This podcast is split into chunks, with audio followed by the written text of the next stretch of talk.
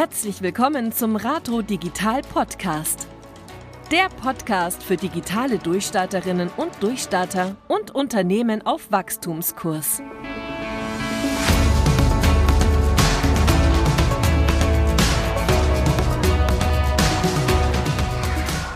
Ich grüße dich. Guten Morgen, John. Ich, ich grüße dich. Äh, guten Morgen nach Hamburg wahrscheinlich, ne? Erwischt, genau. Patrick Klingberg, der digitale Architekt. Ähm, freut mich sehr, dass du, dass du hier mit dabei bist. Ähm, mit deiner Ma Super Mario-Tasse. also wir kennen uns in Anführungsstrichen ja auch schon ein paar Jährchen. Ich weiß gar nicht oh, mehr ja. über welche Ecken, aber es ist, ähm, wir waren immer so einen losen Austausch. Du hast dann auch immer mal wieder Geburtstagsgrüße geschickt, was ich immer super nett fand. Und dann habe ich mal zurückgeschrieben und dann verpasst, dir zu gratulieren. Aber irgendwann bin ich dann, bin ich dann mal wieder auf dich gestoßen, als du, äh, ich glaube, auf Xing dein Twitch ja. Freitagmorgen-Format announced hast. Richtig. War, ist, ist das während der Pandemie entstanden eigentlich oder wie war das? Tatsächlich, also Geburtsstunde äh, war mein Namenstag, deswegen können wir das gut merken. Obwohl in Deutschland der Namenstag halt so gar nicht bedeutend ist. Ne? In anderen mhm. Ländern wird aber mehr gefeiert als der Geburtstag. Ne? Ähm, aber lange Rede, gar keinen Sinn. Ähm, der 17. März 2020 bin ich dann das erste Mal live gegangen und habe mir halt einfach überlegt, okay, ähm, auf Facebook, Instagram sind schon alle live, YouTube ist jetzt auch nicht direkt die Möglichkeit, ohne schon Grundrauschen live gehen zu können, wegen Regularien und Restriktionen. Ist ja auch völlig in Ordnung. Und Twitch fand ich sehr spannend, weil sie da schon sehr am Diversifizieren waren. Ne? Also klar, DNA ist pur Gaming, E-Sports als DNA. Und dann dachte ich, vielleicht hat er ja irgendwie so ein B2B-Thema wie unser digitales Marketing auch einen Platz und ein Herz. Und klar ist, schon, dass ich halt die Twitch, Twitch-Nutzerin halt nicht für mich gewinnen konnte, sondern ich habe dann halt äh, profitiert und habe gesagt, hey, äh, OMR-Familie, HMS-Familie, ähm, habt ihr Bock, da was aufzubauen mit mir? Und dann hatte ich direkt den Support, die haben ihre Verteiler aktiviert und so habe ich dann halt dort so meine, mein, meinen Chat aufgebaut, den klügsten und schönsten Chat weltweit bekannt. Und das war so ein Impuls. Aber tatsächlich, ähm, die erstmal diese erste unternehmerische Schockstarre, das war der Impuls. Weil gerade, ich habe ja so drei unternehmerische Säulen und eine davon ist halt das Bildungsgeschäft, mhm. dass wir halt die Menschen, Unternehmen da draußen schulen. Und da hast du halt ganz klar äh, von April bis die auch völlig verständlich ist, dass erstmal geschaut wurde, okay, was bedeutet jetzt so eine Pandemie für uns unternehmerisch als Unternehmen und wie reagieren wir darauf? Und da war natürlich dann erstmal Freeze, ja, halt nicht nur Budgets fürs Marketing, sondern halt auch tatsächlich für die Fortbildung. Und danach war es tatsächlich umso mehr. Das heißt, shit, alles wird digitaler, wir müssen schlauer werden. So, ne? Und das hat alles so ineinander gegriffen und auch postpandemisch werde ich das weitermachen. Mhm. Sehr smart auf jeden Fall. Also als ich das gesehen habe, ich kannte ja Twitch tatsächlich nur aus meiner Zeit, sage ich mal, als Pokerspieler und Magic-Spieler. Ich weiß nicht, ob dir das was sagt, Magic the Gathering. Ich lieb's. Ja, ich lieb's auf jeden Fall, natürlich. Wobei Magic hat mich nie gekriegt. Ich hatte immer äh, das Star Wars Collectible Card Game. Ja. Das war auch oh, fantastisch. Und ich bin ja in Kiel aufgewachsen und da gab es dann natürlich den Fantasy-Laden Gandalf, ist klar. Ja, ist und cool. da, da bin ich dann halt echt arm geworden. Und dann habe ich immer die Erwachsenen bewundert, die dann so ein komplettes Booster-Pack gekauft haben. Also diesen Karton. So ein Display, ja. Mhm. So ein Display, richtig. Boah. Und ich träume immer noch davon, dass ich irgendwann diesen Move mache und nochmal in so einen Laden gehe. dann kaufe ich so ein Display. Also mal hier so off-topic, aber eigentlich ist es gar nicht off-topic. Ähm, ich habe ja so meine ersten Schritte in Sachen Online-Verkauf auf Ebay gemacht. Da war ich gerade so acht, nee, 16 war ich da, 98. Abgefahren. 99. Und da hatten wir in München auch immer so diese Trading Card äh, Events und so oder Meetings und haben mhm. dann halt fleißig getauscht und dann irgendwie für den Upload Ei Super Rare Karte ertauscht und dann für 50 D-Mark damals noch versteuert auf Ebay, ne? Also es ging alles. Und, Verrückt, ne?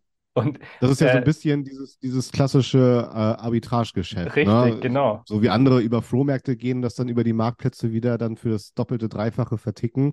Und ich habe auch, es ist wirklich nicht off-topic, ähm, du hast völlig recht. Ich habe mal, weirde Geschichte, ich habe mal im Radio einen kleinen Silberbarren gewonnen. Okay. Und dann habe ich einfach mal geschaut, wie gehen die denn auf Ebay weg? Und habe dann ganz klar die Tendenz gesehen, die, die einfach nur irgendwie aus der Google-Bildersuche ihren Barren da reingestellt haben, äh, so 0815-like, da ging der immer, oh Gott, na, ich weiß es nicht mehr, aber für Betrag X weg. Und ich habe dann meinen Gold, Gold äh, nicht Gold, schön wär's, meinen Silberbarren genommen und habe den dann selber abfotografiert in so einer Szenerie, äh, ich, ich, äh, Kiel am Strand, habe ich das so inszeniert. Und äh, der ging tatsächlich für Betrag X plus 50 Prozent weg. Mhm. So, und da habe ich schon schnell für mich begriffen, äh, so wie ich meine Dienstleistungen und auch Produkte inszeniere, so, schaffe ich auch eine Begehrlichkeit. Und das darf halt gerade im Digitalen nicht verloren gehen. Es geht halt das Haptische verloren, umso mehr muss es halt über das Visuelle auffangen. Und ich, ich lieb's. Also es gibt hier ein, äh, eine Packaging-Agentur, Wizard, Grüße gehen raus an Birk Ulrich. Und äh, das, was er gemacht hat für die Online-Produktdarstellung, am Beispiel zum Beispiel von Getränken, dass er einfach natürlich mit Farbkontrasten gespielt hat, aber auch die, die Flasche so halt mit diesen Wassertropfen hat kalt und frisch aussehen lassen. Mhm. 15 Prozent mehr Absatz. Wahnsinn. Und das finde ich immer noch stark unterschätzt bei all den Diskussionen, wohin sollte man jetzt investieren und äh, sollten wir direkt alle gleich zu TikTok rüberlaufen. Oft fehlt es halt an, an genau diesem Basisdenken. Ne? Und da geht dann halt so viel Energie flöten, das, das finde ich faszinierend. Äh, es ist spannend, dass du das jetzt sagst. Also, wir haben noch gar nicht gesagt, was unser Thema ist. Ne? Ich habe dem Ganzen ja nur mal so den, den Arbeitstitel The Future of Digital Marketing gegeben, also die Zukunft des Online-Marketing. Aber wir können ähm, das ja beliebig gestalten hier. Und ich habe vorhin im Vorgespräch schon gesagt, gestern war ein Webinar für Existenzgründer auch wieder.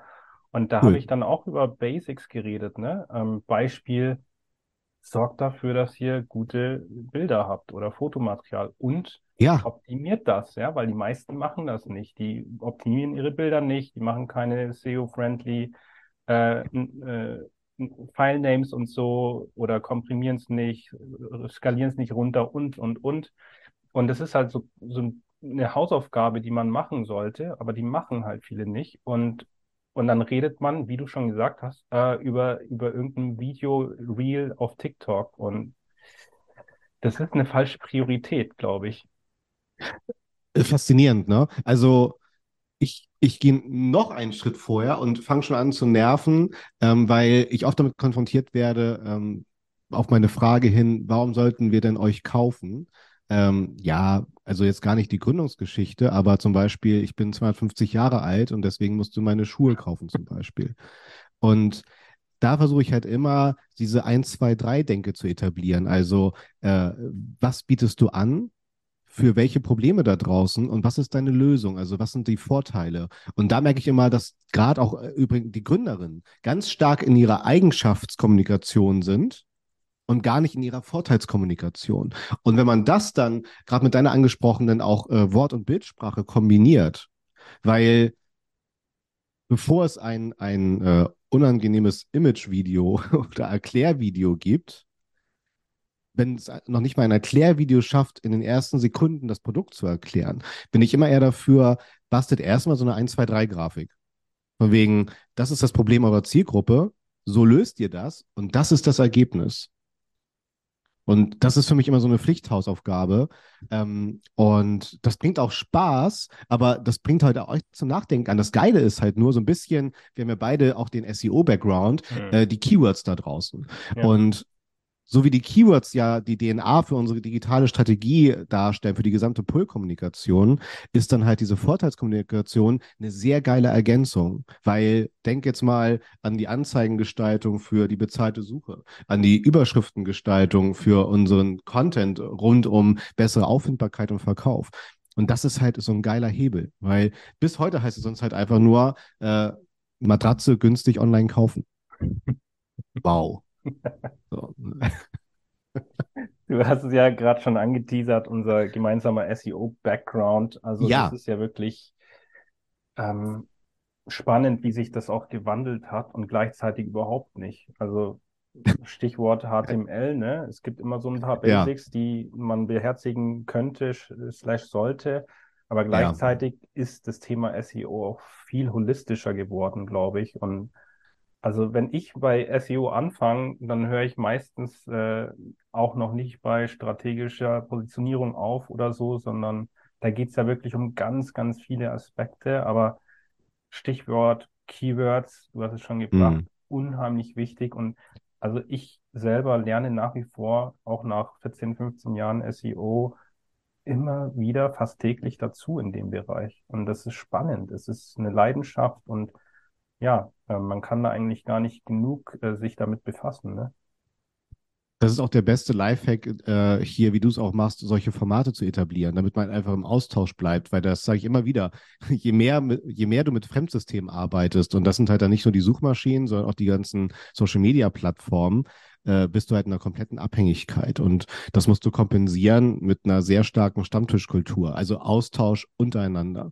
Und da können wir froh sein, dass das Inter- das Internet einigermaßen groß genug ist, dass wir halt nicht Ellbogen an Ellbogen stehen, sondern halt voneinander lernen wollen. Und das ist halt die Leidenschaft, die ich schon immer so faszinierend fand in unserer Branche und versuche auch im gesamten Digitalen zu etablieren. Nur dort hast du halt auch nochmal ganz andere Mechanismen natürlich. Ne? Mhm. Da hast du dann auch oft sehr lizenzgetriebene Geschäftsmodelle, gerade im CRM-Bereich zum Beispiel, wo es halt eben nicht diese, diese Stammtischkultur, diesen Austausch gibt. Und das finde ich halt ganz spannend. Und klar, als Unternehmen sind wir halt das nervende Element, ne? Weil wir sind halt auch komplett interdisziplinär, ne? Das heißt, wir brauchen die technischen Ressourcen, wir brauchen die redaktionellen Ressourcen, wir müssen mit Marketing sprechen, was hat PR vor? Ähm, ich versuche halt immer so, ein, so ganz unauffällig äh, so ein SEO by Default Exe, also so einen kleinen Treiber zu installieren im Unternehmen. Also, dass halt jeder mit, also das geht ja sogar äh, auch wieder eben nicht off-topic, aber sobald du halt auch eine Filialwette hast, ist es ja wieder SEO-relevant, wie deine Leute am, an den Kundinnen sind, damit du wieder geile Bewertungen durch ganze Wow-Effekte vor Ort für dein Google-Unternehmensprofil bekommst zum Beispiel. Also das spielt ja überall mit rein. Und ich lieb's dann halt, wenn ich sehe, dass halt auch zum Beispiel Startups, äh, junge Gründerinnen, die dann halt auch dann einfach mal, ich habe das jetzt übrigens gelernt, ähm, warte, Dog, Dog Food Eating oder so, irgendwie so, so ähnlich. Ich müsste das nochmal googeln. Auf jeden Fall soll damit gesagt werden, habe ich jetzt auch wieder gelernt, äh, das eigene Produkt zu essen. Also, ich muss noch mal den genauen Begriff, aber Google ist mit euch. ähm, das fand ich ganz cool, weil das erlebe ich immer wieder, ähm, dass die wenigsten einmal ihren Shop durchgespielt haben. Hm. Also, weißt du, also wirklich mal selber was bestellt haben. Das finde ich total faszinierend, äh, dass sie gar nicht wissen, wie, wie sieht die Bestellstrecke aus. Hm. Oder ähm, Grüße gehen raus an Christoph Bursek, der meinte vor einiger Zeit auf LinkedIn, ey Leute, geht bitte nochmal im Inkognito-Modus äh, mit eurem Browser auf eure Webseite und schaut einfach mal, was sich da mittlerweile alles öffnet. Da, da kommt natürlich Consent, ne? Der Cookie-Banner ist klar. Aber dann kommt äh, der Cookie-Bot, es kommt ein Autoplay-Video, dann kommt ein Pop-up für eine aktuelle Rabattaktion, dann kommt der Newsletter, dann kommt noch die Browser-Notification und irgendwann bist, darfst du dann die Webseite konsumieren und du hattest noch gar keine Produktberührung. Das ist krass. Also, okay, ich steigere mich schon wieder rein, ne? Aber das ist die angesprochene Leidenschaft, die du gerade äh, angeteasert hast, ja. Ja, es ist äh, unübersehbar. Ich, ich reite noch weiter so ein bisschen auf dieser SEO-Welle rum. Ich meine, die SEO-Trainees gehen ja auch äh, Hm. auf dich, beziehungsweise damals noch die Wirkungs, äh, nicht Wirkungs, doch, Doch, doch, wirkungsvoll genau. GmbH. Ja, gehen zurück auf dich, äh, vermute ich. Und ähm, das war ja auch ein ganz tolles Projekt, muss ich sagen. Da habt ihr ja, glaube ich, Standards gesetzt, Maßstäbe gesetzt und ganz viel auch versucht, diese Best Practices zu ähm, kommunizieren, zu etablieren. Ich glaube, Ja. das war aus verschiedenen Gründen ein richtig geiles Projekt, ne? Vielen, vielen Dank. Ja, bis heute tatsächlich. Äh, das liegt mir auch weiterhin am Herzen tatsächlich. Haben wir dort mittlerweile über 45 Absolventinnen über ein, Super. zwei Jahre begleitet, aufgebaut, die jetzt halt auch in großen oder auch frischen, schlauen Startups äh, sitzen oder halt auch in etablierten Verlagen und E-Commerce-Welten da draußen.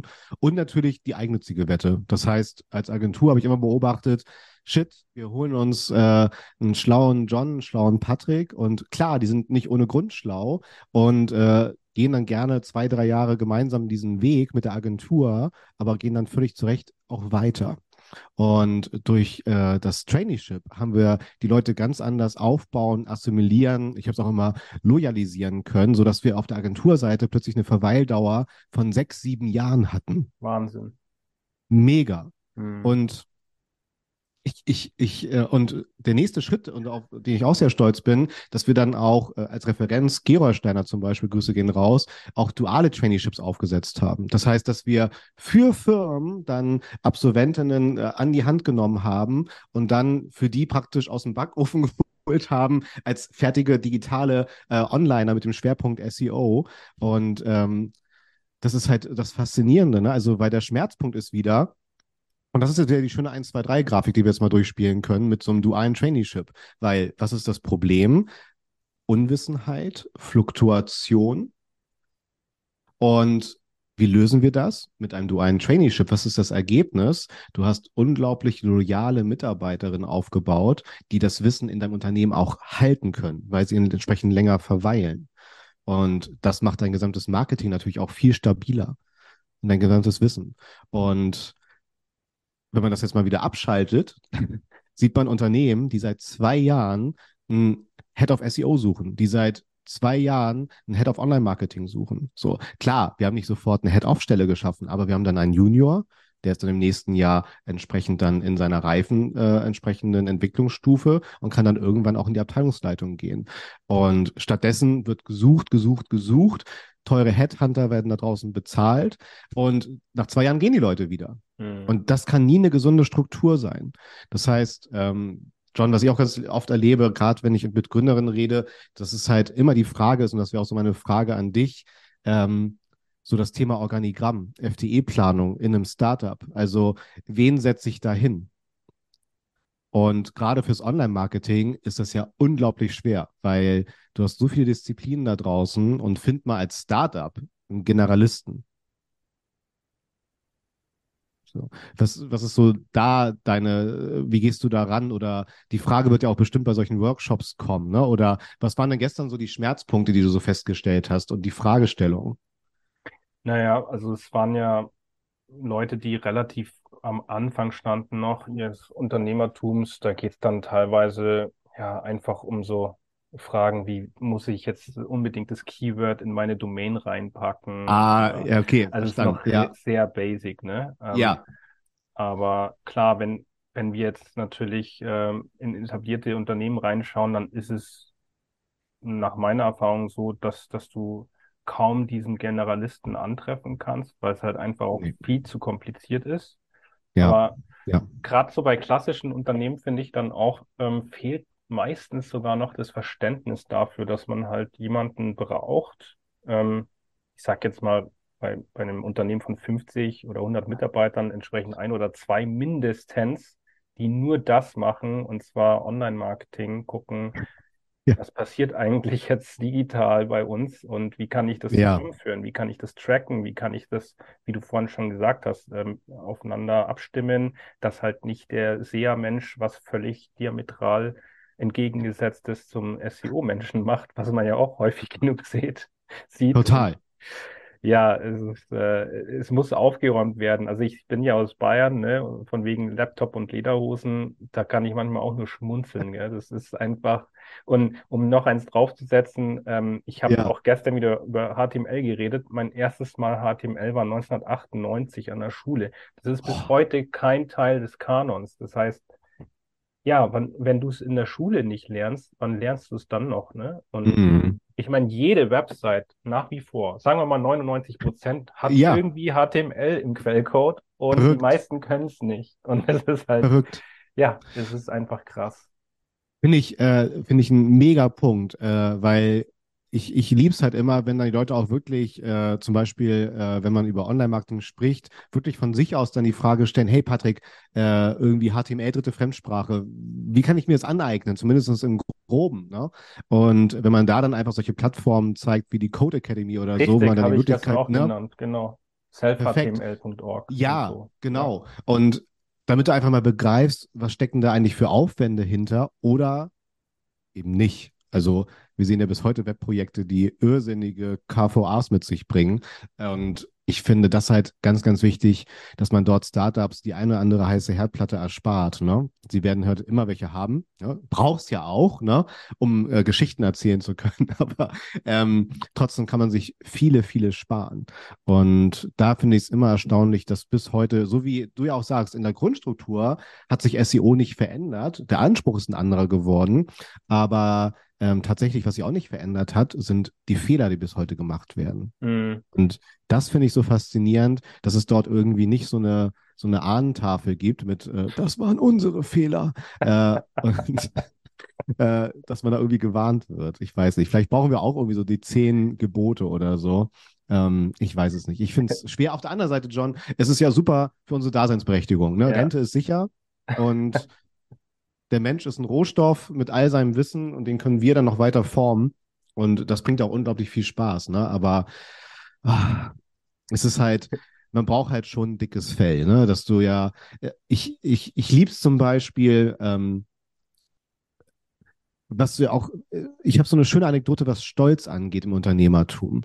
Ähm, mal die Frage an dich. Ähm, und es ist gar nicht so schwer gemeint, die Frage, ähm, sondern beantworte einfach direkt. Was erwartest du, wenn du die Seite hollister.com aufrufst? Äh, Hollister, ist das nicht die Klamottenmarke? Korrekt, danke. Okay. So, also deswegen, was erwartest du, wenn du hollister.com aufrufst? Äh, dass ich da ein paar Kleidungsstücke sehe, die wahrscheinlich zu den Top, Top-Sellern gehören. Sehr, sehr gut. Äh, willst du mal kurz hollister.com aufrufen? Okay, machen wir doch direkt mal. Jetzt bin ich gespannt. Hollister. Ich lieb's. Ich lieb's. Mach das mal alle parallel, um einfach das genießen zu können. Country Selector. Visit Es ist- Incorporated, choose a different country. Okay, ja, ich glaube, ich Es weiß. geht um künstliche Darmausgänge. Ich glaube, ich weiß, worauf du hinaus möchtest. Ähm, also das, das ist ja, ja, das ist ja gerade bei Also- so großen Konzernen etwas, was ich oft gesehen habe. Ich war ja mal eine Zeit in Melbourne und da habe ich auch ein paar richtig große Firmen betreut oder beraten und da ist es ja auch so, ne? Da, da, da hast du erstmal nicht nur eine dieser Vorschaltseiten, sondern gleich eine ganze Batterie und das ist halt völlig am, am User vorbei. Ja, es ist das. Und Hollister, wie wir es jetzt hier sehen, ist nicht die Fashion-Marke, sondern eine globale Firma für die Medizintechnik, wenn es um künstliche Darmausgänge geht. Okay, ich habe gar nicht runtergescrollt. Alles Genau. Und diese lieben Kollegen haben halt einfach eine Absprungrate von, du kannst es dir denken, 99,9, Periode 9 Prozent. Geht dann gegen, Ist das geil? ja, und- 100. Hollister, woran du gedacht hast, was ja auch völlig richtig ist, weil es ja irgendwie im besten Fall präsenter ist, ähm, hat hollisterco.com, also Hollister Oh. Company. Ne?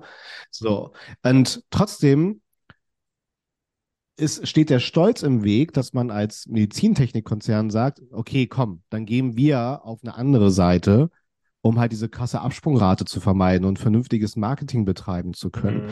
und äh, verdienen doch gutes Geld, glaube ich, wenn wir die Domain verkaufen. Würde ich mal behaupten. Ne? Äh, da werden wir mit Sicherheit über einen siebenstelligen Betrag sprechen, wenn es um eine solche große Brand geht und davon die Domain abzutreten. Wir erinnern uns an den äh, Sky.de Deal von damals Premiere. Von daher, ähm, das ist schon sehr lukrativ, aber es macht halt sehr viel mit meiner digitalen Strategie und mit der Verwässerung meiner Daten. Also ich, ich liebe diese Anekdote und die steht so für so viel ne, im Marketing. Und das zieht sich gerade so durch wie so ein Faden. Ne? Also, weil die Daten werden trotzdem weniger. Ne? Und umso mutiger müssen wir halt einfach werden. Und ich verstehe dann halt auch junge, hunge, hungrige Gründerinnen, die total geil jetzt drauf sind, äh, ihre Marke nach draußen zu tragen. Und deswegen steht ja immer die Marke im kompletten Vordergrund, mhm. hilft uns aber so gar nicht im großartigen Verkauf, weil die Marke ja noch gar kein Vertrauen aufgebaut hat, sondern müssen über ganz andere Werte gehen. Und bei etablierten Marken ist die Marke auch zu laut, weil zu kommerziell. Und dann wird zum Beispiel eine Social-Media-Strategie nie aufgehen. Und deswegen versuche ich immer so ein bisschen diesen, diesen non-branded, branded Content zu etablieren. Also, dass ich halt praktisch geiles Content-Marketing betreibe, ohne großartig schon mal die Brand nach draußen zu tragen, aber über Bande gespielt dann, ne, Minigolf lässt grüßen, äh, einzulochen. So. Okay, bevor wir jetzt noch tiefer in geiles Content-Marketing einsteigen, sage ich erstmal noch provokativ, SEO ist demnach nicht tot. Jawohl. Nochmal zwei, drei Schritte zurück natürlich.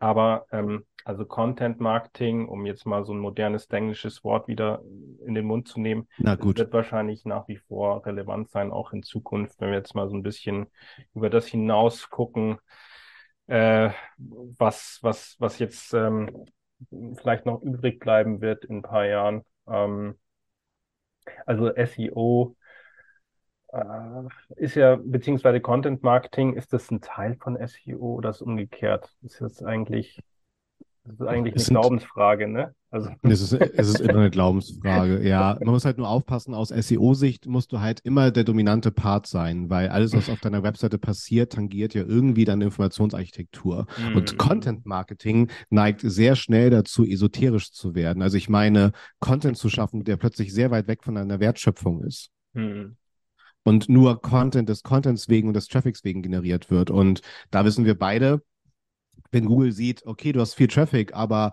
bist du gar nicht für das Thema relevant und hast dann halt eine geringe Verweildauer, hohe Absprungrate im Vergleich zu allen anderen Dokumenten, wirst du wieder nach hinten gestuft. Mhm. Und äh, um dann halt wirklich Betroffenheit zu schaffen, sage ich immer ganz gerne, das sind wirklich für euch toxische Dokumente, weil einzelne URLs, die solche toxischen Werte aufrufen, reißen eure gesamte Webseite mit runter. Ja. Also von, von daher äh, sehe ich, also Fazit, Content Marketing und SEO sind zwei Säulen, aber SEO ist im Online-Marketing immer die dominante. Weil wir müssen die Strategie vorgeben. Ne? Und von daher. Sehe ich ähnlich, absolut. Ja. ja. Und wenn wir an die Zukunft vom Digitalen denken, Content Marketing wird immer bleiben, weil Content Marketing ist letztendlich eine, die Möglichkeit, unsere Geschichte da draußen digital zu verlängern und zu erzählen. Das ist so für mich Content Marketing. Sei es halt erstmal in einem Ratgeber, in einem Magazin, aber auch euer Podcast ist für mich Content Marketing. Ne? Mein Livestream auf Twitch, das ist Content Marketing, ne? dass ich eine Geschichte erzähle und das halt bestmöglich nah an meiner Wertschöpfung, damit es halt irgendeine Relevanz hat. So, ne? Ähm, sonst äh, habe ich halt wieder diese Esoterik mit dabei. Von daher, das finde ich einfach immer wichtig zu beachten, weil ich erlebe halt immer wieder, dass Firmen im Content Marketing dann einfach Redaktionspläne haben, die sehr weit weg sind von dem, was sie eigentlich anbieten. Ne? Also bei mir ist es immer so das Thema Rasenmäher-Content, weil es gibt diese schöne Anekdote von einem Deodoranthersteller, nicht klein, überall gelistet und am Rotieren in den Supermarktregalen. Und im Online-Auftritt gab es dann ohne Witz einen Artikel zum Thema Rasenmähen. Okay. Weil deren Recherche ergeben hat, ja Mensch, auch beim Rasenmähen schwitzen die Menschen. Und du kannst dir mal vorstellen, schönes Wort ne, für uns im SEO, Suchintention, Leute, die nach Rasenmäher suchen, wollen so gar nicht auf eine Deo-Seite, sondern wollen zu den Baumärkten oder zu irgendwelchen Gartenpflegetipps. Es ist total verrückt, was da draußen passiert.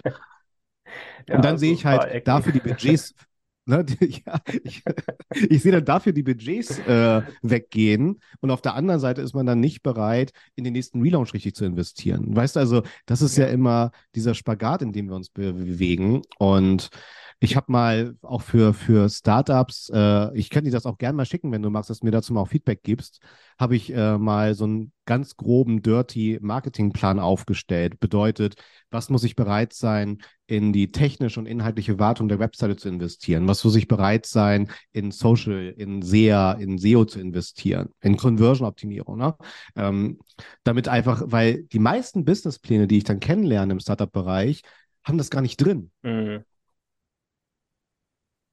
Und ja, ja. Das finde ich würden krass. umfallen, wenn die das sehen würden, aber auch, ne? Weil die, Die- die genau. meisten, die haben ja überhaupt keinen Begriff davon, was das jetzt äh, kosten soll oder so. Genau, aber das finde ich auch so krass, weil wir sind dann in einer sehr ambitionierten Position, nee, nicht ambitioniert, aber wir sind in einer Position, wo wir dann bei einem digitalen Startup keine Investition zum Beispiel in eine Immobilie haben. Wir brauchen keine Räume, wir müssen Ja. keine Pacht bezahlen oder Miete, müssen kein Mobiliar aufbauen, aber genau das müssen wir übertragen, unser digitales Schaufenster. Und das wird gar nicht gemacht im Businessplan. Das finde ich so Mhm. verrückt. Mhm. Ja, ja, So. ja. Ne? Also klar, der Coworking Space ist dann mit 250 Euro drin, aber das, ne? aber das finde ich ganz spannend. Äh, wenn, wenn du magst, ich würde dir das gerne mal rüberjagen Ja, sehr mit, gerne. mit äh, Feedback, ähm, weil das finde ich immer ganz wichtig. Ja. Ähm, jetzt mal so einen kleinen Shift, äh, SEO. Also ich glaube, wir werden noch häufiger über SEO reden, wir zwei, hoffe ich doch. Ja, Ähm, gerne. Unbedingt. Ähm, ich bin wieder mal auf Xing, äh, beziehungsweise in Xing auf dich gestolpert, über dich gestolpert, als du es jetzt announced hattest. Es geht weiter äh, auf LinkedIn und nicht mehr auf Xing. Das ist natürlich, Ja, das spricht ja auch wieder Bände, ne? Aber mir ging es ja schon lange so. Ich habe eben schon erzählt, ich war jahrelang, ein paar Jahre in Melbourne und da ist ja LinkedIn hier in Australien recht, ähm, äh, recht verbreitet gewesen und Ja. War damals, also ganz ehrlich, vor fünf, sechs, sieben Jahren habe ich das schon kaum, kaum verwendet oder kaum Ja. mehr und und, und du hast jetzt mit deinem Post vor ein paar Wochen, glaube ich, ähm, dann eben auch nochmal den Sargnagel zugeschlagen, ne? Und ja. hast Ja, gesagt, es ist schade. Es ist schade. Äh, OpenBC, dann Xing, Crossing ähm, und äh, Hamburger Startup-Geschichte. Ähm, schade, also wirklich schade. Ähm, klar, das war ein bisschen provokativ, ne? Was ich Ja. gemacht habe. Ich habe, äh, du post, viele posten ja gerade im Xing-Feed, so ihr findet mich jetzt auf LinkedIn, nur das sieht halt keiner. Und wo du halt aber noch einen Ping kriegst, auch ins Postfach, sind Events. Und da war meine Idee, komm, dann lege ich ein Event an, um meine Leute nochmal rüberzuholen, was auch super geklappt hat. Die meisten hatte ich natürlich schon auf LinkedIn, aber den Rest habe ich dadurch noch gecatcht. Und äh, es ist ja immer noch alles hackbar. Ne? Also Xing verhindert ja, wenn ich keinen Event Pro-Account habe, sämtliche Möglichkeiten, irgendwelche externen Links einzubauen, auch im Einladungstext. Woran sie aber nicht gedacht haben, natürlich, dass die E-Mail-Clients, wenn ich zum Beispiel die Betreffzeile optimiere mit der URL zu meinem LinkedIn-Profil, dass natürlich die E-Mail-Clients daraus einen Link machen. hm, Und so war das dann halt relativ einfach. Und ja, Fazit ist halt für mich, Xing ist noch da, für uns Marketing-Bubble halt so gar nicht. So der deutsche Mittelstand mit seinen 50 bis 500 Mitarbeiterinnen ist dort schon noch präsent. Aber dass ich dort jetzt vernünftiges Marketing oder wie es auf LinkedIn heißt, Social Selling betreiben kann, das ist eine viel schwierigere Wette, auch eine persönliche Marke aufzubauen, als auf LinkedIn, weil dort einfach die Feed-Struktur eine ganz andere ist. hm. Der Algorithmus ist ein ganz anderer. Die Möglichkeit der Interaktion, Vertaggung, was Xing dann viel zu spät ausgerollt hat, ist eine ganz andere. Und das macht es halt sehr schwer. Also mein Verdacht ist halt irgendwie, dass äh, irgendwie ein Produktentwickler von LinkedIn darüber ist und alles sabotiert. Also ich kann es mir nicht anders erklären, weil es einfach so schnell abgehängt wurde. Also ganz, ganz schwer. Ich finde es ich find's schade. Ich finde es auch weil- schade, ja. Ich habe gerade mal recherchiert. Wir haben uns äh, 2008 dann kennengelernt und haben im SEO zusammengearbeitet zu deinen Metamove-Zeiten. Jetzt wird es Um nostalgisch. Gottes Willen, Wahnsinn. Ja, Unglaublich. aber geil. Ich lieb's ja. Ne? Also wir reden hier von äh, über 14 Jahren, ey. Wahnsinn. Und ähm, das, da war das echt noch ein Ding. Ich meine, in meiner Gründungsphase, 2007 war das dann noch in meinem letzten Ausbildungsjahr, da habe ich euch alle genervt. Alle, die irgendwie SEO bei Xing stehen hatten, habe ich angeschrieben, gegruschelt und ey, ich bin jetzt da und lass uns zusammenarbeiten. Hab auf der OMD dann dem Mexiko alle angegangen, wo irgendwo hinten auf dem Messeplakat dann SEO stand und so, hey, ich bin jetzt auch da. Und das hat wunderbar funktioniert. Mhm. So. Und dann musste ich halt auch lernen, und das ist für Gründerinnen, glaube ich, auch ganz spannend. Ähm, man darf das halt echt nicht unterschätzen. Ich habe ja dann auch mit Instagram zum Beispiel angefangen und dieser Effekt, wo ich dann irgendwie einfach nur gesagt habe, hey, ich war gerade beim Sport und jetzt esse ich was, äh, dieses, ach Patrick, wo ich dich gerade sehe, ich wollte eh. Mhm. Oder werde ich auch nie vergessen, dass ich mich lange in meiner Gründungszeit äh, gegen Skype gewehrt habe. Also ich wollte nicht noch einen Kommunikationskanal neben Xing, neben E-Mail haben, hm. habe dann doch mal Skype installiert und habe an diesem einen Tag ein Auftragsvolumen von 80.000 Euro reinbekommen, weil die Leute einfach diesen kurzen Kommunikationsweg zu schätzen gewusst haben. Und das geht bis heute so, ne? ich habe jetzt, klar, Xing weg, Skype weg, äh, Instagram weg. Jetzt bin ich auf Twitch live und da ist wieder der gleiche Effekt. Ich habe dich vorhin gesehen, ich habe dich gerade gesehen.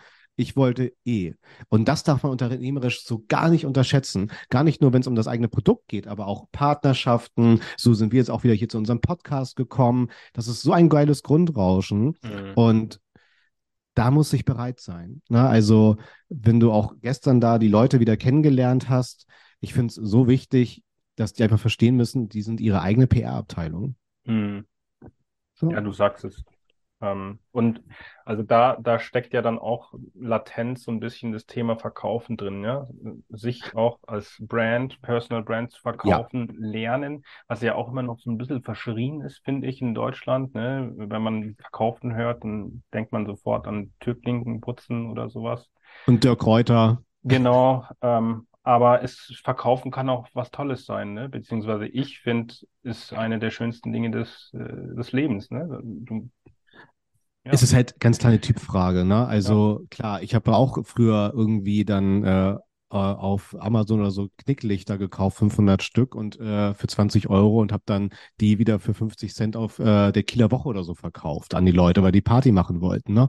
Äh, das hat man ja entweder im Blut oder nicht, aber ich finde es trotzdem erstaunlich, dass dann halt auch gestandene Unternehmerinnen oder halt auch hungrige Gründerinnen, äh, das Spiel muss man spielen wollen. So, ne? Und völlig klar, ich bin so gar nicht Team Dirk Kräuter oder so, dass mir dann doch zu viel Macho-Gehabe, da bin ich auch sehr klar so in meiner Positionierung, aber sobald ich ja hinter meinem Produkt voll stehen kann, im besten Fall, ne? Und äh, dann sollte ich halt auch dort ja, das Selbstbewusstsein haben, den Mut, den Spaß. Und ich glaube, das ist so ein, so, ein, so, ein, so, ein, so ein Dreigespann, mit dem ich immer Erfolg haben werde. Weil was ich heute oft erlebe, ist bei Gründerinnen zum Beispiel, dass sie auf diesen Friends- und Family-Effekt vertrauen. Der mag auch eintreten, der funktioniert aber oft nur die ersten drei Monate. Und dann stellt man plötzlich fest, oh, shit, und jetzt? Die haben äh, auch oft so aus, ne, aus Unterstützungswillen, aus Freundschaft dann mit mir interagiert, Produkte gekauft, ist alles gut und gut, äh, schön, aber die werden nie äh, mein Geschäft tragen können. Mhm auch das Empfehlungsmarketing. Ne? Das habe ich ja auch zum Beispiel im Seminargeschäft. Ich habe tiefsten Respekt, Grüße gehen raus, an 121 Watt, OMR und Co. Seminarvertrieb da draußen ist das härteste und ich bin sehr dankbar und demütig, dass äh, die das machen und mich dann als Referenten fahrlässigerweise dazu holen. ähm, aber ich dachte halt auch immer, ach, Seminare, das ist doch alles Empfehlungsmarketing und so. Und nein, Patrick, das sind irgendwie 20 Prozent gerade mal.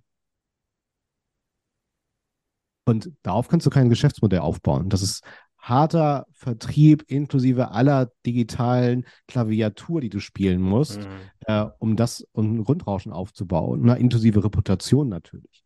Und das hast du halt in allen Dingen da draußen. So. Ja. ja jetzt bin ich aber neugierig. Was sind die fehlenden 80 Prozent? Äh, tatsächlich im Bildungsbereich äh, ganz, ganz klar auf eins Search, also Paid Search. Ähm, dann kommt ganz klar, wenn sie es gut gemacht haben, Organic. Mhm. Und dann kommen die Social Ads. Und da tatsächlich äh, bis dato ähm, Good Old Facebook. Oh, das ist spannend. Also, mhm. ja. Tatsächlich. Also ja. Meta jetzt auch inklusive Instagram, nehme ich an. Äh, nee, tatsächlich, ich habe bewusst Facebook Nur gesagt. Facebook. Oh, ja, krass. tatsächlich, ja.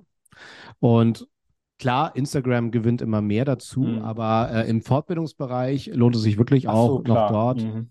Mhm, genau, weil du einfach nochmal demografisch äh, anders unterwegs sein kannst und alles andere ist dann halt einfach noch demografisch oft zu jung. Ne? Aber ähm, Sing, LinkedIn im bezahlten Bereich, das, das rechnet sich nicht. Ja, ist schwierig, ne? Ja, genau. Aber das ist tatsächlich spannend, ne? Und Search ist da halt ganz klar prominent. Da kannst du auch ja, egal welche, welche Seminarprodukte eingeben, noch nicht mal zum Online-Marketing. da sind alle drauf. Hochkompetitiver Markt. Es, aber es reicht ja auch schon SEO-Agentur. Ich glaube, da sind die Klickpreise auch gerade wieder bei über 10 Euro den Klick. Ne? Ja. Das, ist, das ist schon krass. Und da ist es ja auch immer ganz spannend, ne? Vielleicht auch das nochmal so als, als Tipp, wo geht so die Zukunft hin? Ähm, ganz klar noch mehr in den Longtail, weil das Wertvollste, was wir immer haben können, ist die E-Mail-Adresse. Gar nicht erstmal der pralle Warenkorb, sondern erstmal die E-Mail-Adresse unserer Kundinnen oder auch potenziellen Kundinnen, dass wir da die Werbeerlaubnis einholen. Und da finde ich Content Marketing sehr spannend, weil gerade wenn wir gehört haben, im Vertriebsbereich, im Agenturbereich sind die Klickpreise sehr, sehr hoch dass ich dort dann eher zum Beispiel mit Content Marketing arbeite, äh, mit, mit Guidelines. Zum Beispiel, hier ist jetzt ein Guideline für den Website Relaunch. Was muss man da aus SEO-Sicht beachten? Und da tauscht du dann einfach dein Wissen, also das White Paper, gegen E-Mail-Adresse, mit Double Opt-in natürlich für die Werbeerlaubnis. Und diesen Traffic holst du dir organisch, aber auch über die bezahlte Suche. Mhm.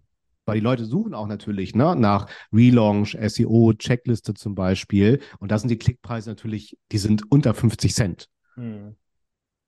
Und so günstig eine E-Mail-Adresse zu bekommen, keine Chance. So. Und das finde ich dann gerade auch im B2B-Kosmos auch nochmal sehr spannend, in sowas zu investieren. Das wird oft noch stark unterschätzt. Ne? Das, da sind wir wieder beim Minigolf, ne? Ein bisschen über Bande spielen, bevor du halt wirklich in dieses Haifischbecken mit diesem kompetitiven Markt reingehst. Also ich muss ja sagen, das, was du hier schon wieder an Input raushaust, an, an Value, ist der Hammer, ne? Also ich, ich schreibe hier in meiner Kladde schon wieder mit, ne? also vielen Dank dafür. Es ist echt der Hammer. Das bereichert unheimlich und äh, das äh, ja, muss man echt sagen, so, so bist du ja auch unterwegs und das finde ich eben unheimlich spannend und äh, stark. Also es ist wirklich, du. es gehört auch, glaube ich, viel dazu, das so zu machen, weil ich kenne auch viele, die würden immer hinterm Berg halten mit allem Möglichen und das finde ich immer so ein bisschen, ja, ewig gestrig, ne? So. Ja, das habe ich noch nicht verraten. Ich brauche eine Vertriebsschulung. Nein, aber ähm, da, da bin ich tatsächlich, so hat mich aber die Branche aufgenommen. Na, also die hat mir genauso viel gegeben. Und das finde ich bringt Spaß. Und es läuft trotzdem nichts weg, weil wir reden ja jetzt gerade sehr generisch. Und dann melden sich die Leute trotzdem bei uns beiden, weil sie ja auf ihren individuellen Fall uns mit reinholen wollen, zum Beispiel. Mhm. Und da gibt es ja dann nochmal ganz andere Fragestellungen, das Organigramm, die Workflows, die Schulung von den einzelnen Ressourcen, Mitarbeiterinnen. Und von daher, nee, immer, immer volles Rohr raus. damit die Leute halt im besten Fall im persönlichen Gespräch noch mehr glauben, was du dann da so erzählst. Also Aber es ist ja so, ne? Also wir brauchen ja auch unsere eigenen Projekte, auch noch damals aus den wirkungsvollen Metamove-Zeiten, um überhaupt zu verifizieren, wo liegen jetzt die Schwerpunkte, algorithmisch gesehen, strategisch gesehen. Und das finde ich halt bis heute so wertvoll, ne? Auch mit eigenen Projekten zu spielen, um zu schauen, was funktioniert, was funktioniert nicht zum Beispiel. Ne? Super wichtig. Und, ja. ja. Ich meine, du hattest neulich ähm, mit SEO-Driven, glaube ich, mal thematisiert, dass du auch ein bisschen ausgemottet hast, ne? Aber trotzdem ja. hast du genau, Projekte, also ja, um zu testen. Absolut, weil wenn wir zurückspulen, klar, das Thema Content, Quantität, Qualität war früher ganz anders. Ja. und äh, da ist es dann einfach jetzt mittlerweile als, als äh, für mich dann, für meine eigenen kleinen Projekte in Anführungsstrichen, dann einfach nicht realistisch, dass ich darum eine Redaktion aufbaue. Das will ich auch gar nicht. Ne? Deswegen habe ich mich dann eher, was ja immer gesund ist, reduziert, fokussiert. Ne? Oder was wir auch gerade mit unserem Keller machen, entmaterialisiert. Tut sehr gut. Decluttering. Einfach mal wieder aufs Wesentliche zurückkommen, ja, klar. Ähm, an den Kern. Also gucken wir auch mal an den Kern der Websites. Ich sage jetzt einfach mal Webflow versus WordPress versus, keine Ahnung, was ist da so deine, ja. dein, deine Vermutung? Äh, wie es da weiter auf dem CMS-Markt oder vielleicht noch, mhm. um es noch komplexer zu machen? Wie stark denkst du, wird AI zum Beispiel mhm. Einfluss nehmen auf die ganze Web, Web, und auch mhm. Website-Erstellung?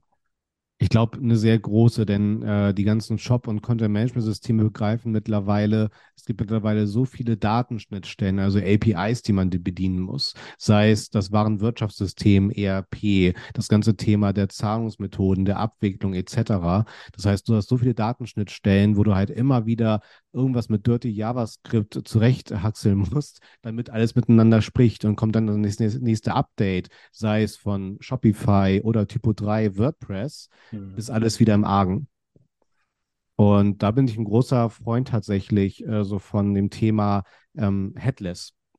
Mhm bedeutet, dass ich einfach ein äh, ganz dummes Frontend habe und ein sehr schlaues Backend, mit dem ich arbeiten kann und das dann dort halt entsprechend schnittstellenfreundlich agiert. Das heißt, ja, ich schaue mir gerade ganz exzessiv äh, solche Systeme an, ne? wie Webflow zum Beispiel, die dann auf dieser Technologie dann aufbauen, weil ich das halt wirklich sehr charmant finde.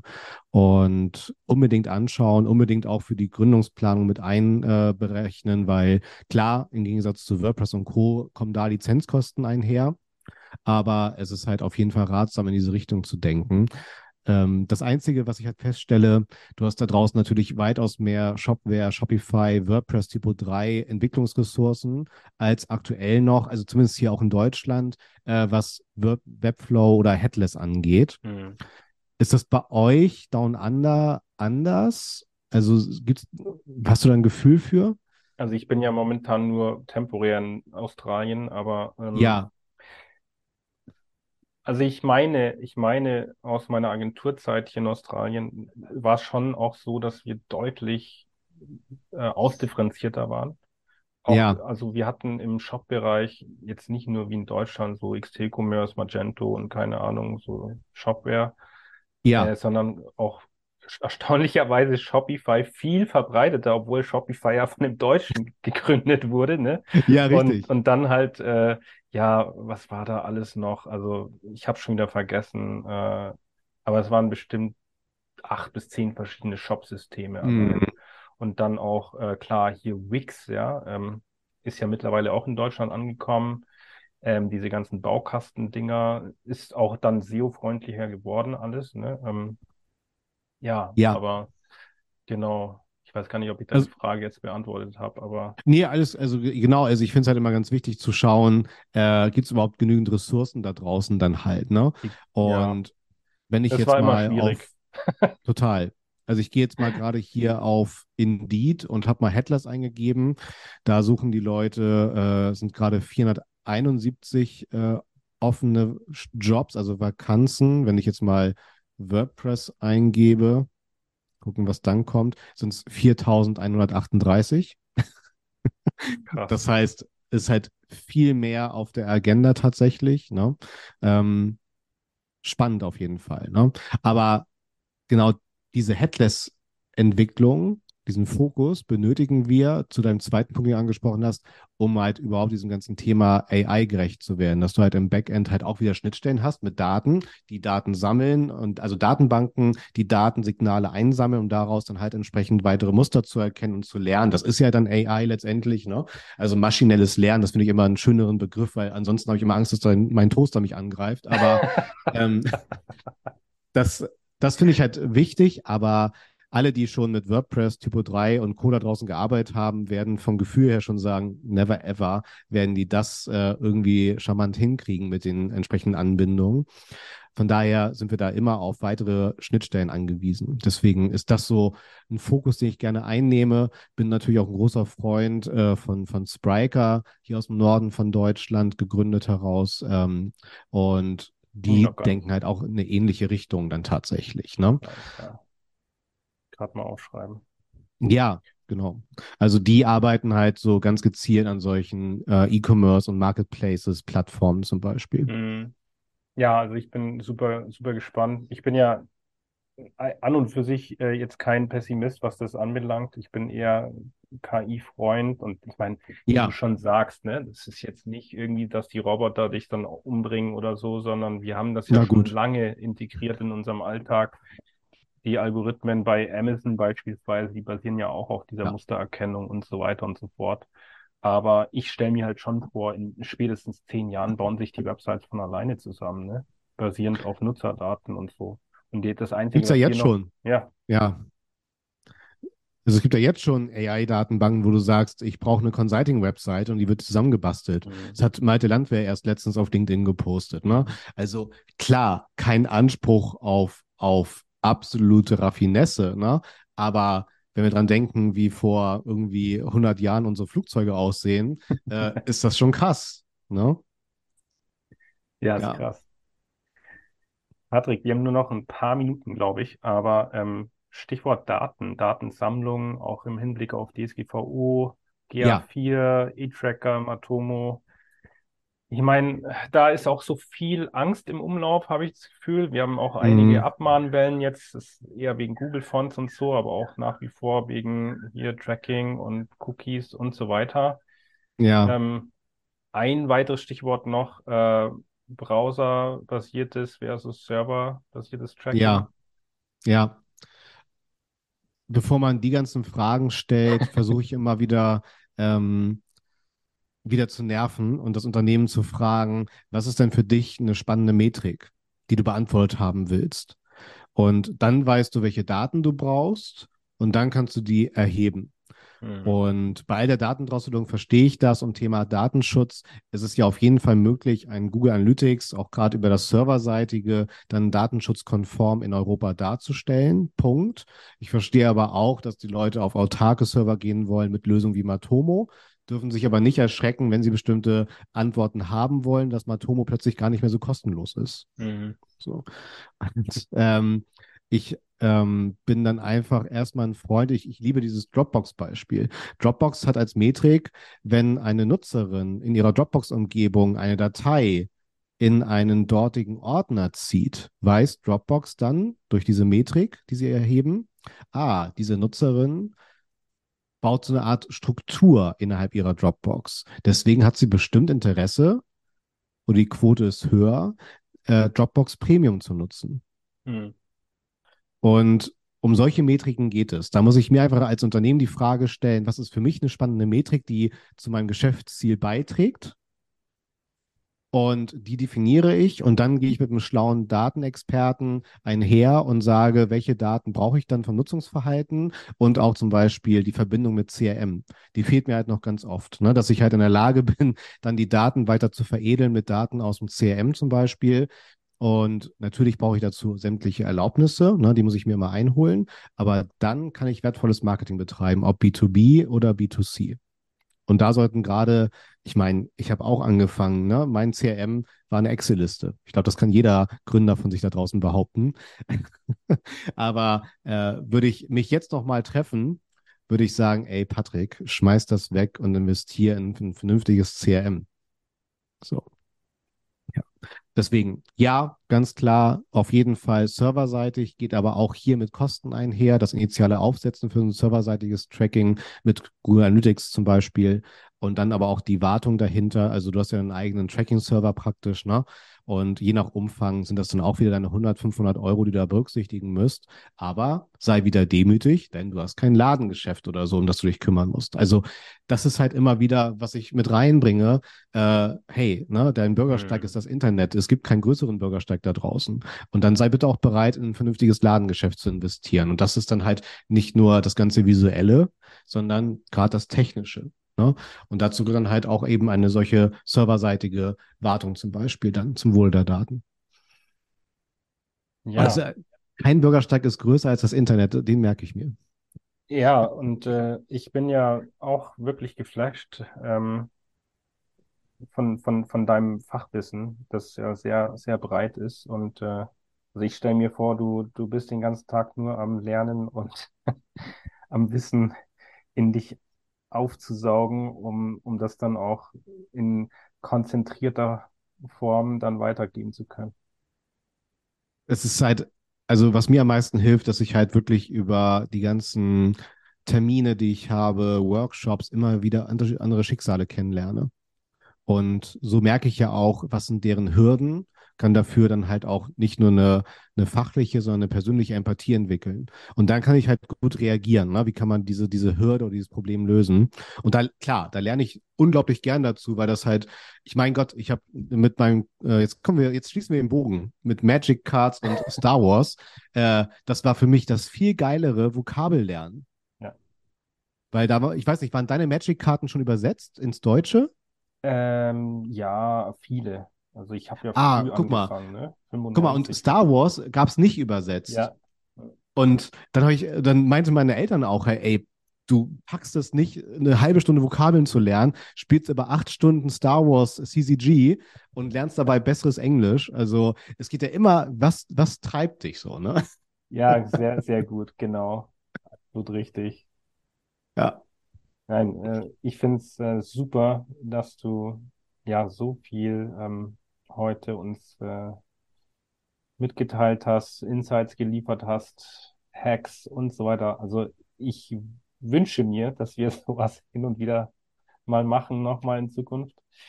Gerne. Und ähm, ja, vielleicht noch für die da draußen, die dich noch gar nicht, also die wenigen, die dich noch nicht kennen, wie können die dich am besten finden? Ihr könnt mich auf LinkedIn finden und gerne kontaktieren und sagen, dass hier unsere Aufnahme schuld ist, dass ihr mit mir reden wollt oder euch einfach vernetzen wollt. Immer gerne. Und dann freue ich mich einfach auf den Austausch. Ne? Wir brauchen halt diese Stammtischkultur. Und an dich ganz, ganz lieben Dank für die Einladung. Hat super viel Spaß gebracht.